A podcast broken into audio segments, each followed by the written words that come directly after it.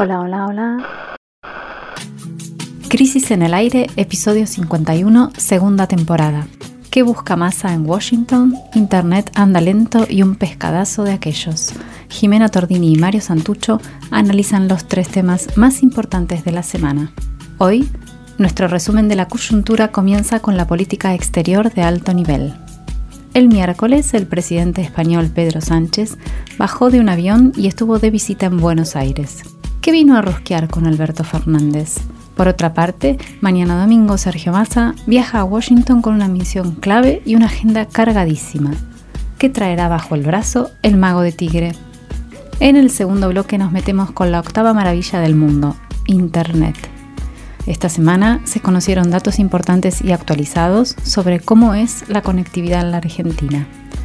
Crece muy lentamente la cantidad de conexiones. La desigualdad impacta y para colmo, los grandes proveedores no respetan la ley. Siglo XXI, Cambalache. Por último, un potente pescadazo en pleno centro porteño puso en discusión otra vez el viejo y peludo tema del precio de los alimentos. Y algo más ¿Alguien sabe qué pasa con la pesca en nuestro país? Bienvenidos a Crisis en el Aire.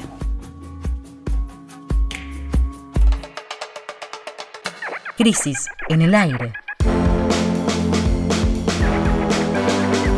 Análisis político en movimiento para tirar del hilo de la coyuntura. Crisis en el aire de la tinta a la conversación.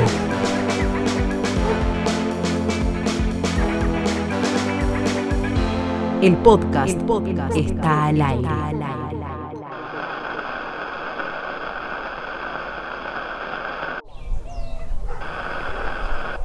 Eh, somos unos firmes defensores de la necesidad de que la Unión Europea eh, estreche sus lazos con América Latina. Hay eh, no solamente con la Argentina y con el Mercosur, sino también con México, con Chile. Hay acuerdos comerciales que o bien se tienen que actualizar o bien se tienen que aprobar. Lo más relevante en el panorama de esta semana tiene que ver, a nuestro criterio, con dos eventos de política exterior. Por un lado, vamos a analizar rápidamente la visita del presidente español Pedro Sánchez a Buenos Aires, que se reunió con Alberto Fernández el miércoles a la mañana. Además, vamos a incursionar en el viaje de Sergio Massa a los Estados Unidos que comienza hoy y que se está convirtiendo en una misión clave para el gobierno argentino. ¿A qué vino el presidente de España a la Argentina? ¿A qué vino el presidente de España a la Argentina? ¿A qué vino el presidente de España a nuestro país? A juzgar por las declaraciones oficiales posteriores al encuentro, los temas que se trataron fueron generales y carentes de espesor como ustedes ya saben, en la conferencia de prensa conjunta, Alberto Fernández, el presidente, pronunció la increíble frase sobre los indios, la selva, los barcos, que fue la comidilla de todas las coberturas, de la de los medios, la de los memes, la de las redes todas, una pifia de antología que acá la vamos a obviar porque hubo otros asuntos de esos que no se hablan ante las cámaras, pero que son realmente importantes, ¿verdad? Sí, Jimé. Ahí justo eh, mi hijo me comentaba que se había decretado una huelga de productores de memes que pedían que Alberto no deje de hablar con menos frecuencia. Pero veamos dos cuestiones que, que estoy casi seguro estuvieron en el temario de la reunión entre, como decías, ¿no? Pedro Sánchez, el presidente de España, y Alberto Fernández, y de la que nada se dijo precisamente por todos estos eh, dislates y demás. En primer lugar, la comitiva de Sánchez estuvo poblada de empresarios y empresarias. Hubo representantes de la Confederación Española de Organizaciones Empresariales, cuya sigla es COE, y de la Cámara de Comercio de España, y también enviados de las firmas Albertis, Ibertis, Iberia, Urbacer, Iberconsa, Grupo Puentes y Grupo Codere.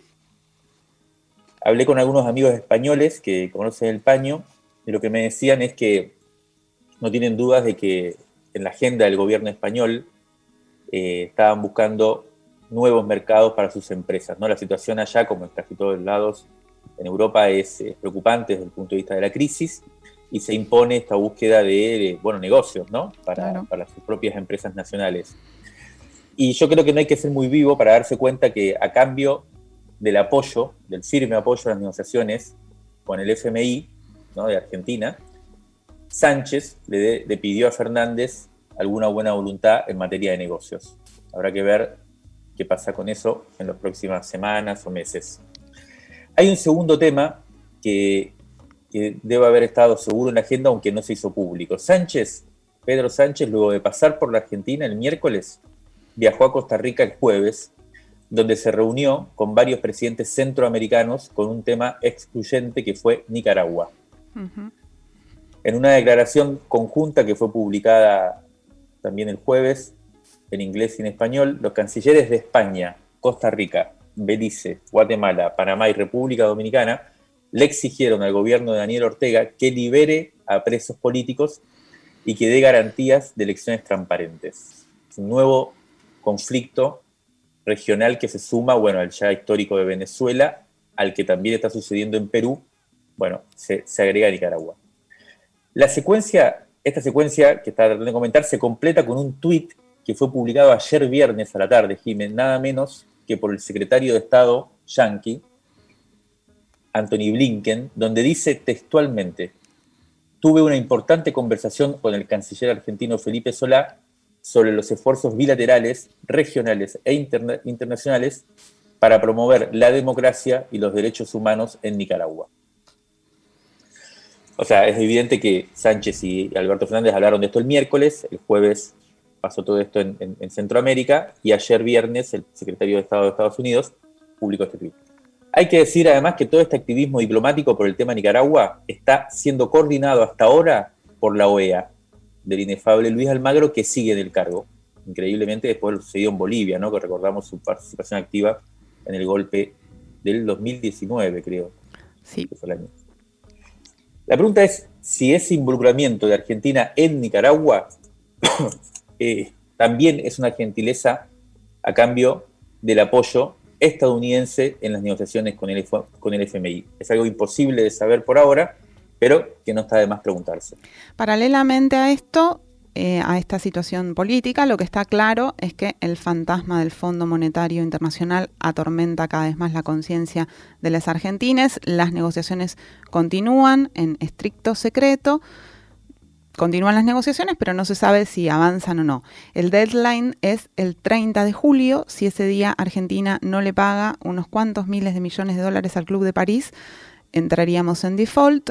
Para salir del paso se precisa un gesto del Fondo Monetario que no estaría llegando. El jueves, es decir, antes de ayer, el vocero del FMI, Jerry Rice, hizo una declaración preocupante, dijo textual, se continúa trabajando estrechamente, pero no tengo una fecha para cuándo estaremos cerca de concluir las discusiones del nuevo programa. Es en este contexto que hoy el presidente de la Cámara de Diputados, Sergio Massa, parte hacia los Estados Unidos en una gira que puede ser clave. Se trata de la primera visita de una de las tres figuras claves del gobierno argentino a Washington. Le pedimos a Claudio Mardones, compañero, colaborador, periodista de Tiempo Argentino, que nos cuente cuál es la agenda de Massa. No es un viaje aislado este, que realiza Massa, sino que se trata de un viaje que ha sido coordinado no solamente con el presidente Alberto Fernández, sino también con el canciller Felipe Solá, con el ministro de Economía Martín Guzmán y también muy discretamente con la vicepresidenta y titular del Senado Cristina Fernández de Kirchner. El plato fuerte del viaje es eh, un desarrollo, digamos, de lobby, eh, tanto con la Casa Blanca como con el Capitolio, con el Congreso de los Estados Unidos, para eh, recolectar apoyos que lleven a la Casa Blanca a hacer valer su voz dentro del Fondo Monetario Internacional. El primer punto va a ser este domingo a las 6 de la tarde, cuando se reúna en una cena privada con eh, Juan González, que es el consejero para América Latina. Después, el lunes, va a haber este, una reunión con la otra pata de Biden que es de mucho interés para Massa, que es eh, Gregory Mix, el diputado de los Estados Unidos que es titular de la Comisión de Relaciones Exteriores de la Cámara Baja norteamericana. Digamos, la pata de apuesta en el Capitolio busca que todas estas presiones impacten lo más rápido posible y que le permitan a la administración demócrata poder tener respaldo en el Capitolio para mm, hacer valer su peso dentro del directorio del Fondo Monetario Internacional.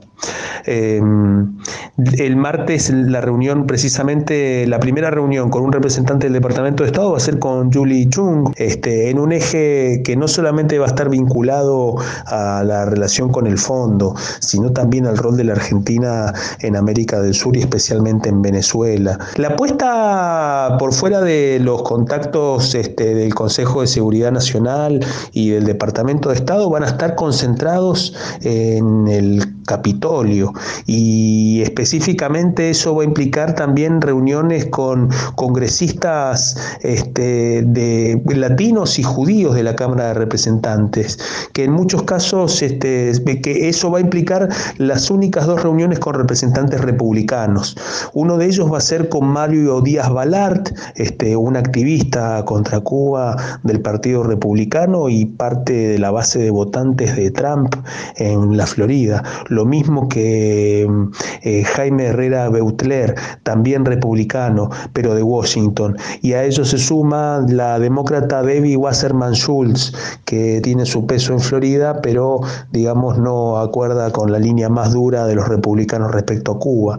Eh, a ello se suma también Adriano Espaillat, un diputado demócrata por Nueva York. También el martes va a haber una reunión eh, con el senador Bob Menéndez, titular de la Cámara de Senadores del Congreso de los Estados Unidos, un reconocido duro eh, dentro de este, con respecto a la política con América Latina y especialmente con Cuba. Antes de volver a Buenos Aires, Massa va a tener una serie de reuniones con representantes de la comunidad judía en los Estados Unidos. Va a ser recibido por Jack Rosen, por el presidente del Comité Judío Americano. Eso va a ser en Nueva York el próximo jueves, antes de ser recibido por Susan Segal en el Consejo de las Américas. El cierre va a estar este, en un encuentro con Bill Clinton.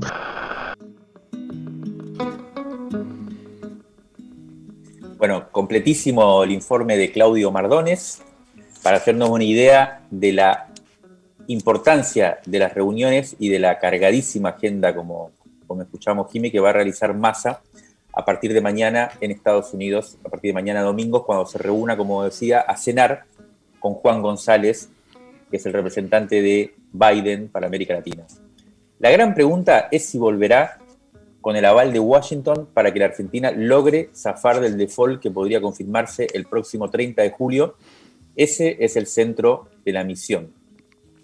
Porque además resulta casi imposible pensar que en el contexto de la crisis que atravesamos y además en el contexto de la campaña electoral que ya comienza, el país pueda pagar los miles de millones de dólares que vencen en esa fecha límite que, estamos mencionando, ¿no? la del 30 de julio de este año.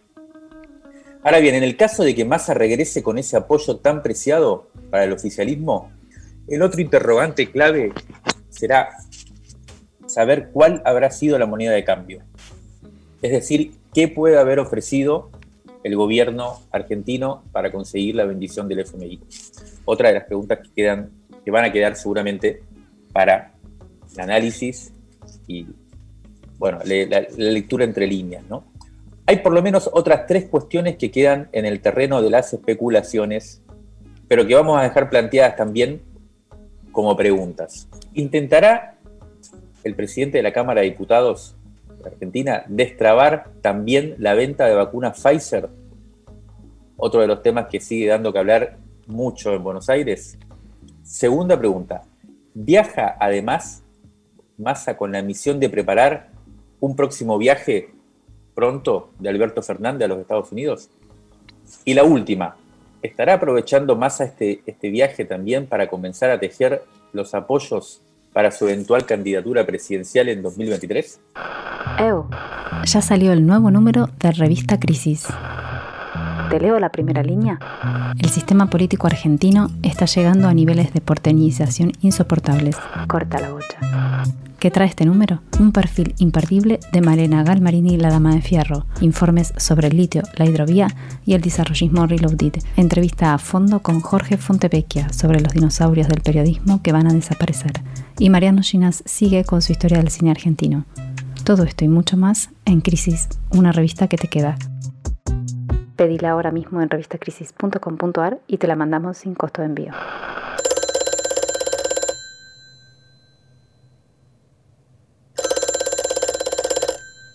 Ale, una cosita que me olvidé comentar cuando decíamos eh, lo que pueden haber charlado Pedro Sánchez y Alberto Fernández durante la visita del presidente de España a la Argentina este miércoles, tiene que ver con, con el pedido, nos comentaban los amigos españoles que muy posiblemente le haya pedido eh, avanzar con el acuerdo, con la aprobación del acuerdo entre la Unión Europea y el Mercosur que es uno de los temas pendientes eh, que se firmó durante el gobierno de Macri, que tuvo mucha oposición acá en Argentina, pero que Brasil está impulsando con fuerza y que en Europa el que más impulsa es España, precisamente a contrapelo de Francia, que es el que tiene frenado también el, acuerdo. Eh, es un tema bastante complejo, bastante actual, de poca eh, popularidad acá en Argentina, pero que a España le resulta medio estratégico en este momento, como decíamos, de crisis económica y de necesidad de buscar nuevos mercados y nuevos negocios. En este segundo bloque de Crisis en el Aire nos vamos a meter con la octava maravilla del mundo, es decir, con Internet. Se trata, claro, de un tema que tiene muchas facetas, entre las cuales hoy vamos a elegir una. ¿Estamos todos conectados? Esta semana, el jueves 10, se conocieron datos importantes que nos ayudarán a responder esta pregunta. Esta semana, el jueves 10, se conocieron datos importantes de distintas fuentes que coincidieron ese día que nos van a ayudar a responder esta pregunta.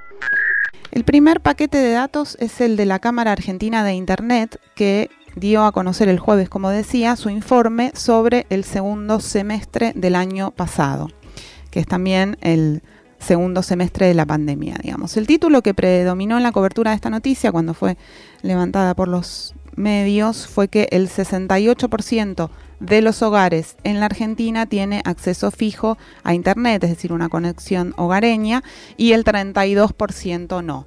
Este 32% ya es una cifra bastante grande, ¿no? El de 3 de cada 10 hogares no tienen una conexión a Internet. Pero si miramos un poco más cerca estos números, el mapa que se dibuja es otro. Vamos a ver. Vamos a, comentar algunos números, tengamos en cuenta que son cifras cada 100 hogares, que es como se hace el cálculo, y de conexiones, como decía, al hogar, o sea, por cable o por fibra óptica, no por el celular. En la ciudad de Buenos Aires hay 108 conexiones fijas cada 100 hogares, o sea que en realidad hay más conexiones que viviendas, podríamos decir. Si nos vamos a Formosa, el porcentaje se, derrumba estrepitosamente a 32 de cada 100 hogares, o sea, se invierte. Y en San Juan pasa algo similar, a 36. 36 de cada 100 hogares están conectados a Internet. Estas son las dos provincias con menor cantidad de viviendas conectadas, lo que nos hace ver, lo que nos muestra es que estamos ante una verdadera grieta federal en cuanto a la conectividad se refiere. El INDEC difundió otro informe, o su, informe trimestral sobre accesos también a Internet. En este caso corresponde al primer trimestre de este año 2021, ¿no? porque los datos que dabas vos, eh, que fueron provistos por la Cámara Argentina de Internet, eh, se referían al segundo semestre de 2020. Vamos a ver lo que está pasando ahora en el primero, lo que pasó en el primer trimestre de este año. ¿no? Según el informe del INDEC, los accesos a Internet móvil cayeron un 0,1%, o sea, poco, pero cayeron, ¿no? Cuando en general en esta etapa uno podría pensar que se está expandiendo el acceso a Internet. En este caso, al Internet móvil, eh, estos datos tienen que ver con, se, comparan con el primer trimestre del año pasado, ¿no? Exacto. Mientras que las conexiones fijas a Internet subieron un 2,8%. Es decir, en comparación con el año pasado hay más gente conectada desde sus hogares, lo cual quiere decir que tienen mejores condiciones de acceso en materia de calidad y de precio. Ahora bien, el ritmo en el que avanza la conexión, teniendo en cuenta estos datos, es bastante lento. Eso también lo señala el informe de la Cámara Argentina de Internet que mencionabas antes, Jime, y básicamente nos deja siguiente, el siguiente comentario. Si se mantiene este aumento de más o menos el 3% por año, para llegar a cubrir el 32% de hogares que no tienen conexión aún, estarían faltando más o menos 10 años, una década. Como está bastante claro que acceder a Internet a esta altura de la historia y de la pandemia es indispensable para muchísimos aspectos de la vida, empezando, por ejemplo, por tener un turno para ir a vacunarse y terminando por nada menos que el acceso a la educación, la pregunta urgente es, ¿qué se hace ahora y aquí con estas desigualdades. Conversamos con Micaela Sánchez Malcom, que es secretaria de Innovación Pública del Poder Ejecutivo Nacional. Lo que le preguntamos es cómo tendríamos que leer estos datos que acabamos de comentar, ¿no? ¿Qué nos están diciendo sobre el acceso a Internet de las y los argentinos y qué se propone hacer el Estado al respecto? Vamos a escuchar un fragmento del panorama que Micaela Sánchez Malcolm nos compartió. El esfuerzo, tanto del sector público como del sector privado, tiene que estar orientado a forzar el necesario crecimiento del acceso en este segmento que tiene que ver con Internet al hogar, considerando que si bien el 68% tiene, esto implica que el 32% de los hogares no tiene acceso a Internet en el hogar. Eh, complementariamente con esto, eh, los servicios móviles o la conectividad móvil sí representa el, digamos, la, vertical que tiene mayor penetración y que tiene un uso más vacío en términos de tecnologías, la información y la comunicación. Este, y, en ese, y en ese mm, proceso o en, o en ese acceso que está más democratizado, también tenemos una diferenciación respecto de los planes prepagos y pospagos, en donde tenemos que trabajar porque cada vez más la ciudadanía tenga acceso a planes pospagos que sean de, de pagos previsibles y que sean también accesibles. Este, ahí hay un segundo nivel o tercer nivel en realidad de complejidad que está dada por la extensión territorial argentina, por las diferencias provinciales, eh, por las diferencias entre diferentes zonas urbanas, pero también las zonas rurales, las zonas de difícil acceso. Y en ese sentido, em, el gobierno nacional viene trabajando en la construcción, en el diseño, en la implementación de políticas que son inclusivas, que apuntan justamente a, a reducir esas brechas, a reducir esas desigualdades y universalizar los accesos. En ese marco, el decreto 690 del año pasado, que definió los servicios TICS como servicios públicos en competencia, es un hito importante porque además declara el acceso a Internet como un derecho este, universal que todos los ciudadanos y ciudadanas de Argentina tienen que acceder. Tenemos nueve jurisdicciones, nueve provincias argentinas que si consideramos el acceso a Internet están por debajo del 50%. Eh, y para poder eh, revertir esta situación, uno de los ejes fundamentales de inversión tiene que ver con lo que hablábamos también antes de incrementar la capacidad de la red de fibra óptica, pero no solamente la capacidad, sino sumar kilómetros y sumar nodos y sumar conectividad. En ese marco, por ejemplo, firmamos un convenio con Catamarca, que hoy por hoy eh, cuenta con un 49% de, de penetración de accesos fijos a Internet, y con San Juan, que tiene el 36% de la penetración, digo, son dos provincias que tienen fuertes niveles de desigualdad respecto del acceso a Internet, y esos convenios que llevamos nos comprometen eh, a incrementar la conectividad a través de la red de fibra óptica, tanto a partir de inversiones que hace la, Nación como la iluminación de inversiones que también hacen las provincias y el objetivo final tiene que ver con desarrollar redes locales, conectarlas a las redes troncales eh, y esto está fuertemente vinculado con revertir esas asimetrías que, de la cual también daban cuenta los, los informes. Estábamos escuchando a Micaela Sánchez Malcolm, que es secretaria de Innovación Pública del Poder Ejecutivo Nacional, y ella mencionaba en, el audio que nos compartió el decreto, el decreto 690 de 2020, con el que el gobierno declaró a las telecomunicaciones servicios públicos esenciales y estratégicos en competencia. ¿Qué dice ese decreto? Bueno, que en tanto las tecnologías de la información están relacionadas con el ejercicio de diversos derechos, bueno, como decíamos antes, eh, eh, durante la pandemia muy relacionado con el derecho a la educación, pero con muchos otros derechos, el Estado tiene tiene la facultad de controlar las prestaciones de ese servicio y esto implica regular las tarifas, tanto de las conexiones fijas como de las conexiones móviles a Internet, o sea, del, servicio que se contrata para una casa como el, el, servicio de datos al que accedemos a través del celular. Esto no era así antes, increíblemente. Ese DNU fue avalado por el Congreso y congeló los precios hasta el 31 de diciembre de 2020. Esta semana se eh, anunció también, esta semana que hoy termina, el plan de aumentos que va a haber durante este año. ¿Y qué pasó frente a esta intento de regulación de las tarifas. Bueno, las empresas... ¿Qué pasó? ¿Qué, puede haber pasado? Que las empresas pusieron el grito en el cielo. Una de ellas, Telecom Personal, judicializó el decreto 690 y además de hacer eso, aumentó los, el precio, las tarifas de manera compulsiva e ilegal. Yo, por ejemplo, que tengo personal, mi tarifa aumentó, aunque el Estado había dicho que no podía aumentar. Con la promesa, me dijeron cuando me quejé, que si en el futuro la empresa pierde el juicio, nos devolverá el dinero a quienes ya se lo pagamos. Mm. Hasta ahora, sorprendentemente también, el Poder Judicial le viene dando la razón a Personal Telecom, que forma parte de la galaxia Clarín por una fusión entre estas dos empresas que fue aprobada durante el gobierno de Mauricio Macri. El gobierno, a través del ENACOM, que es el Ente Nacional de Comunicaciones, presentó un recurso extraordinario a la Corte Suprema de Justicia de la Nación para que resuelva esta situación que tiene que ver con si el Estado tiene o no el derecho y o obligación de fijar las tarifas de acceso a eh, Internet en este caso.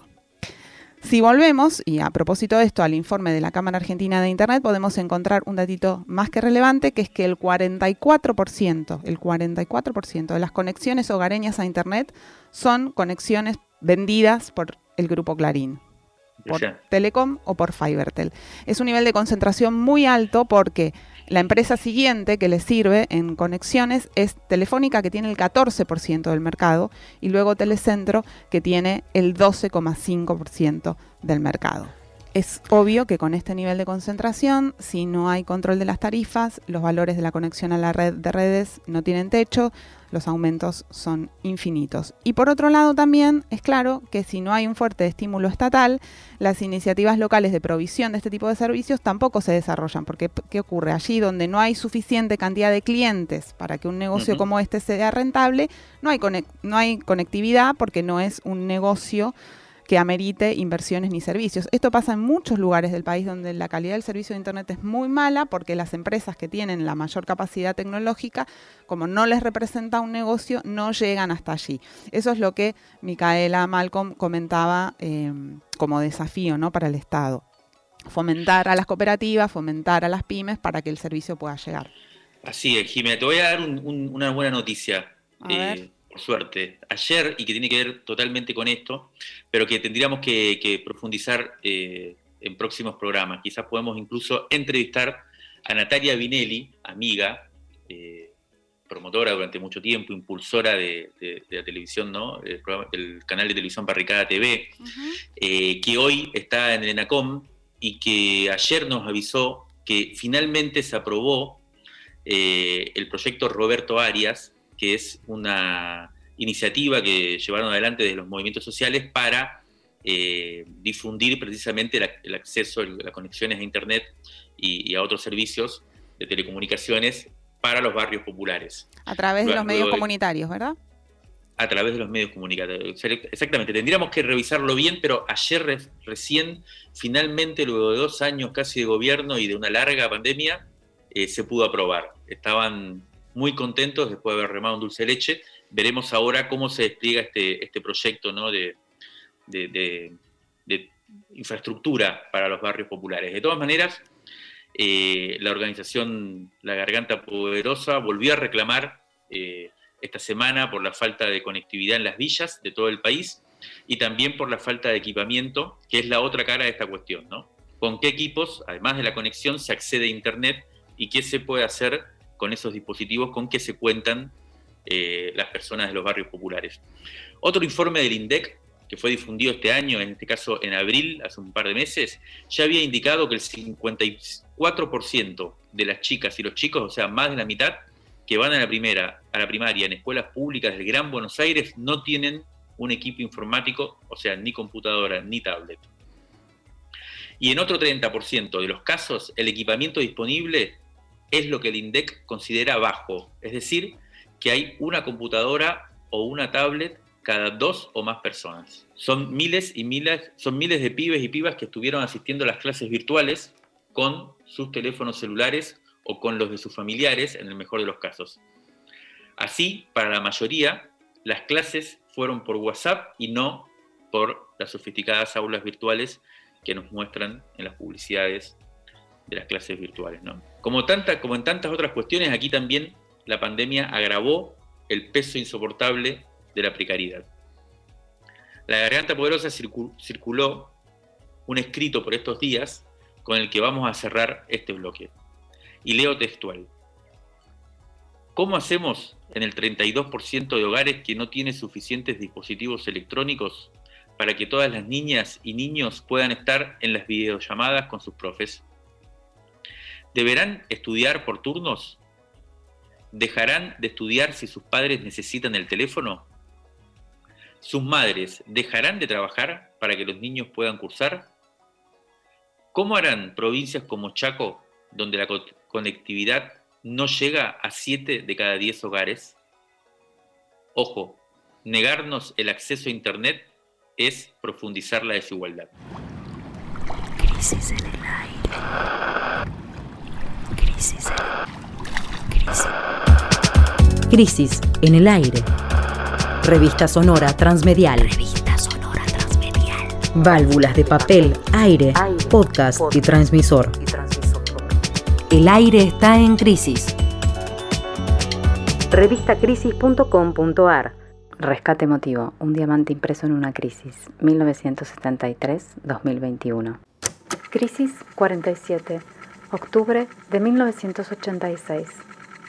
El 8 de diciembre de 1980 asesinaron a John Lennon en la puerta del edificio Dakota en Nueva York, donde vivía junto a Yoko Ono. Seis días más tarde, el diario El País de España publicaba un artículo de Gabriel García Márquez conmocionado por la trágica noticia. Crisis volvió a publicar aquel texto de Gabo, escrito mientras miraba la nieve caer y reflexionaba sobre la música, las diferencias generacionales y la nostalgia.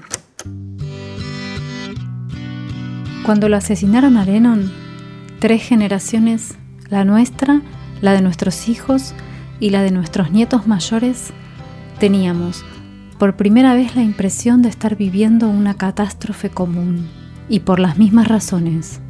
Mi hijo menor le preguntó a una muchacha de su misma edad por qué lo habían matado, y ella le contestó como si tuviera 80 años, porque el mundo se está acabando.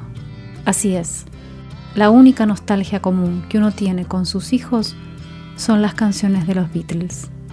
El Che Guevara, conversando con sus hombres alrededor del fuego en las noches vacías de la guerra, dijo que la nostalgia empieza por la comida. Es cierto, pero solo cuando se tiene hambre. En cambio, siempre empieza por la música. Lennon nos hizo entender algo, que los viejos no somos los que tenemos muchos años, sino los que no se subieron a tiempo en el tren de sus hijos.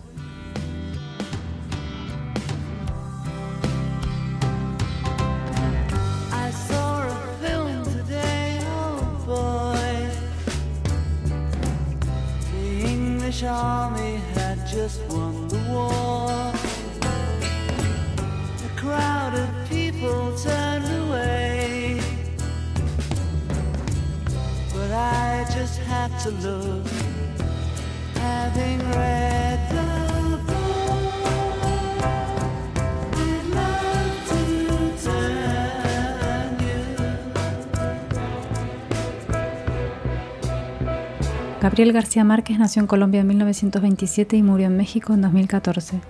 El novelista e historiador colombiano Juan Esteban Constain supo detectar una coincidencia.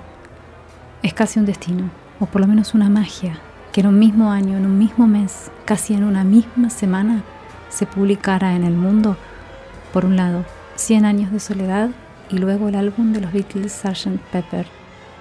Uno podría decir que ambas obras, cada una a su manera, hicieron el tránsito en el mundo entre la imagen en blanco y negro y los colores.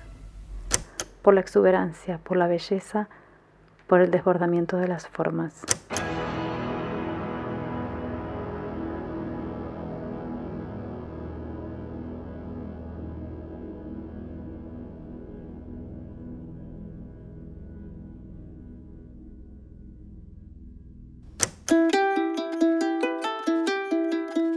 El miércoles pasado se realizó el primer pescadazo en el país y ese es nuestro tercer tema de la semana. Fue organizado por la Unión de Trabajadoras y Trabajadores de la Economía Popular, UTEP, y sirvió para poner en debate dos cuestiones fundamentales. Una, de la que se habla poco y nada, es la situación de la pesca en nuestro país. Y la otra, de la que se habla muchísimo, pero nadie encuentra una solución, los precios de los alimentos. ¿Cómo fue esta protesta? Bueno, desde bien temprano en la Plaza de los Dos Congresos, el miércoles, como decía, en el centro de la Ciudad de Buenos Aires, los trabajadores vendieron al público 12 toneladas de pescado fresco a 100 pesos el kilo. Había allí de todo, corvina, besugo, pescadilla, sábalo, dorado, boga, tipos de pescado que además no suelen abundar en las pescaderías de la ciudad de Buenos Aires donde, para que tengamos una idea, en, una pescadería común el kilo de filete de merluza está arriba de los 400 pesos, o sea, cuatro veces más del precio al que se vendía el pescado en el pescadazo. Los pescadores eran de Mar del Plata, de Santa Fe, de Rosario, de Helvecia, de Concordia, de Ensenada y de Punta Indio. La plaza se llenó a la mañana había ya dos cuadras y media de cola cuando todavía los laburantes no habían arrancado a vender. La verdad que un flash, ¿no? En, la senda de los verdurazos que inauguró la UTT y también de los asadazos que estuvimos viendo durante este año en el marco del aumento también impresionante del precio de la carne, ¿no? Pero hablemos de la pesca artesanal entonces, que es lo que las y los trabajadores querían poner en, en debate, ¿no? Llamar la atención sobre qué pasa con la pesca en Argentina. Para empezar, hay que decir que la pesca artesanal precisamente es lo opuesto a la pesca industrial porque no utiliza grandes buques ni recurre al método del barrido. Los grandes barcos de pesca industrial trabajan con, esto que se llama la pesca granel, que es barrer, como dice el método, barrer el, el fondo del mar y sacar todo lo que, lo que agarren las redes, ¿no? Y luego lo procesan y congelan ahí mismo en el barco. Uno de los problemas que tiene este tipo de actividad es el volumen de descarte, que a nivel mundial, en todos los mares del, planeta, es altísimo. Los trabajadores que hicieron el pescadazo para denunciar que el precio del alimento eh, está siendo fijado por los frigoríficos y los intermediarios dicen además que ese pescado que se paga caro en las pescaderías o se vende al exterior, los condena a ellos a condiciones laborales muy pobres. Un ejemplo, el sábalo se vende en el exterior a 600 pesos el kilo, pero a los pescadores se les paga 20 pesos el kilo. O sea, de 600 que se vende a 20 pesos el kilo. Según la zona del país, estos frigoríficos, digamos, que, que de alguna manera coordinan eh, el negocio de, de la pesca y de, los pescados en Argentina pagan entre 20 y 50 pesos por kilo, siendo que se exporta a 1 dólar con 20 o más. Con el pescadazo, el miércoles, para hacernos una idea, nos contaban los productores que cubrieron el 30% de los gastos de transportes y se llevaron una ganancia superior a la habitual. O sea que vendiendo ¿no? a 100 pesos el kilo, eh, lograron pagar el 30% de los gastos de transporte, de la logística para traerlo acá al centro de Buenos Aires ellos mismos, y además se llevaron una ganancia que es mayor a la que normalmente tienen.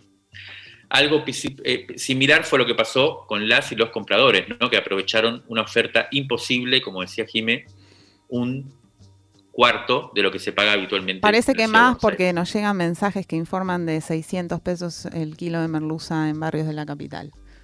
Increíble. Bueno, para conocer un poco más sobre cómo son las condiciones de trabajo y cuál es la importancia de esta actividad, hablamos con Matías Casimir, que es, que es uno de los responsables de la Coordinación Nacional de Pesca Artesanal Marítima en la Secretaría de Agricultura Familiar del Ministerio. Nacional. Eh, y Matías nos contó lo siguiente. Básicamente donde existe un espejo de agua vas a encontrar un pescador o una pescadora artesanal. Probablemente encuentres también a un intermediario y seguramente encuentres algún exportador. Eso es como el circuito tradicional nuestro. Es una actividad muy sacrificada, es una actividad donde se comienza muy temprano, donde los pescadores, que nosotros los reconocemos como, como trabajadores y trabajadoras de la economía popular, porque entendemos que, que no tienen patrón y que no tienen derechos, están generalmente prisioneros de, del precio que, que le imponen los grandes frigoríficos e intermediarios. Intermediaciones que muchas veces son eh, pescadores que, bueno, hicieron un manguito de algún lado y se compraron un camioncito y terminan intermediando entre el pescador y el frigorífico con una pequeña ganancia, pero el precio impuesto a los, a los pescadores en general está marcado por los grandes frigoríficos. Y es un sector que produce alimento de altísima calidad, una proteína de altísima calidad, y que lamentablemente por situaciones, digamos, de carácter estructural, eh, impiden que ese alimento llegue a la mesa de los argentinos y las argentinas. Es una actividad que también tiene una, una identidad cultural muy, muy marcada, anclada generalmente en eso ancestral, la identidad del, del pescador o la pescadora. Y después principalmente el foco nosotros lo ponemos en esto, el precio que es impuesto por los grandes frigoríficos y los grandes frigoríficos imponiendo también una mirada eh, sobre el consumo de pescado en nuestro país y que te dicen, mira, en la Argentina no hay mercado interno para todo este volumen de pesca, por eso nosotros lo tenemos que exportar y generar divisas.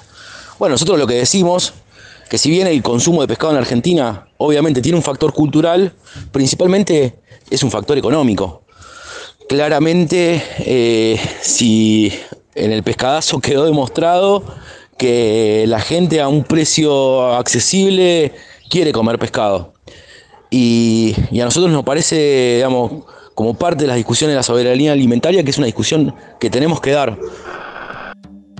Lo estábamos escuchando a Matías Casimir de la Secretaría de Agricultura Familiar Campesina e Indígena del Ministerio de Agricultura, poner en relación varias, varias cuestiones. Hace unos días, eh, Daniel Arroyo, el ministro de Desarrollo Social de la Nación, dijo en, en la tele que la tarjeta alimentar hoy se está usando básicamente para comprar fideos, harina y arroz y el mismo ministro daba un dato, decía que en abril del año pasado el 62% de la compra de la tarjeta que se le da como, sabemos, a madres de, de niñas menores de 14 años, la tarjeta alimentaria, el 62% de la compra de la tarjeta se iba para carne, leche y verdura, verduras. Y hoy ese índice descendió al 50%, se lo lleva la mayor la compra se la lleva la mayor parte alimentos procesados como los fideos. En parte, esa es una de las discusiones que abre el pescadazo y también los verdurazos y el asadazo,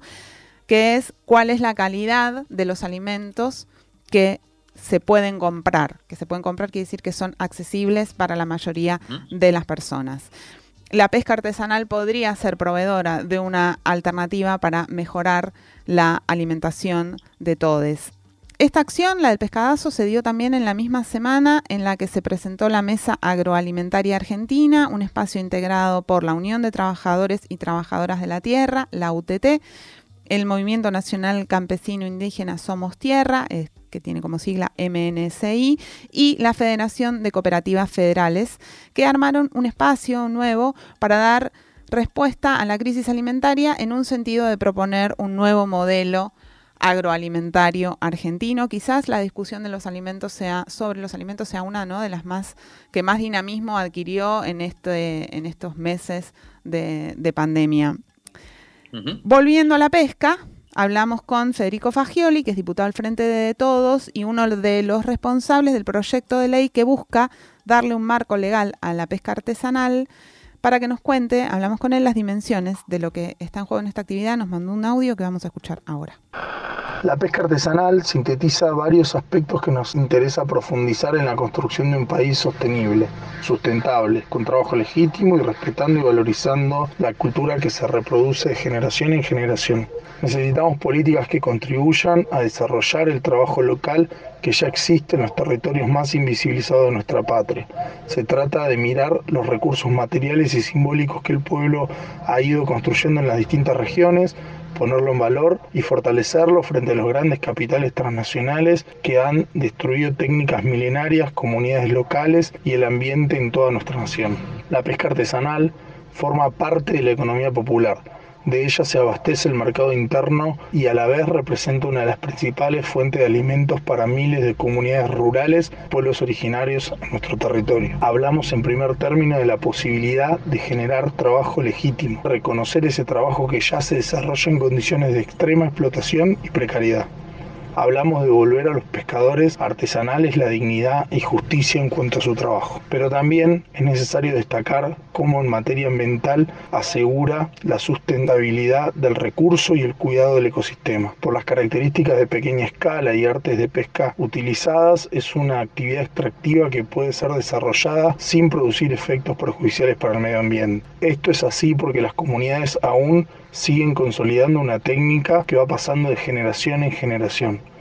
Esto nos lleva a un tercer factor, la conformación de una fuente cultural e identitaria de desarrollo de la actividad que ha permitido el arraigo al territorio de miles de familias y ha construido una lógica comunitaria en la utilización de los recursos. La soberanía alimentaria es el derecho de los pueblos a alimentos suficientes, nutritivos, saludables, producidos de forma ecológica y culturalmente adaptados. En este marco se insertan los y las pescadores artesanales, que son un pilar del desarrollo integral de nuestra Argentina. Muy interesante el, audio de Federico Fagioli, diputado nacional.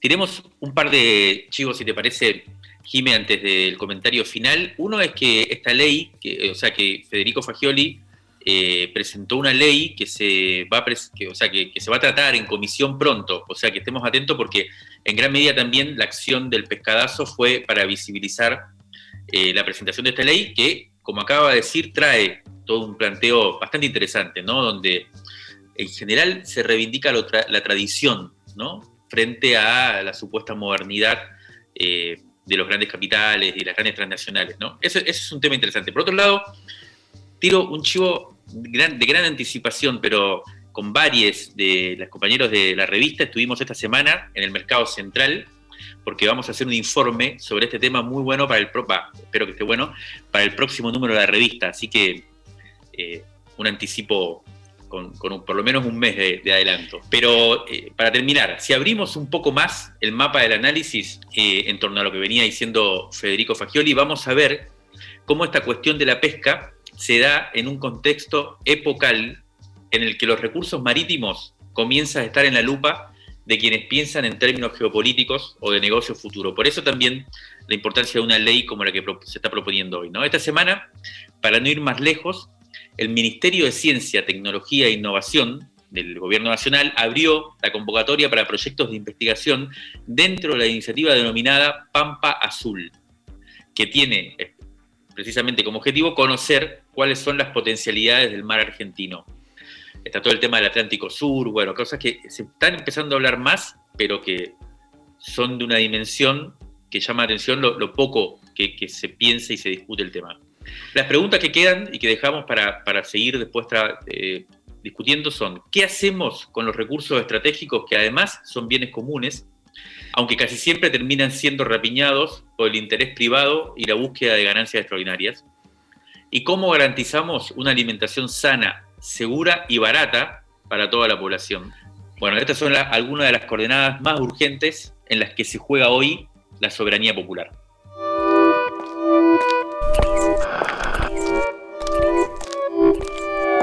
Crisis en el aire. Revista Sonora Transmedial. De la tinta a la conversación. Crisis en el aire.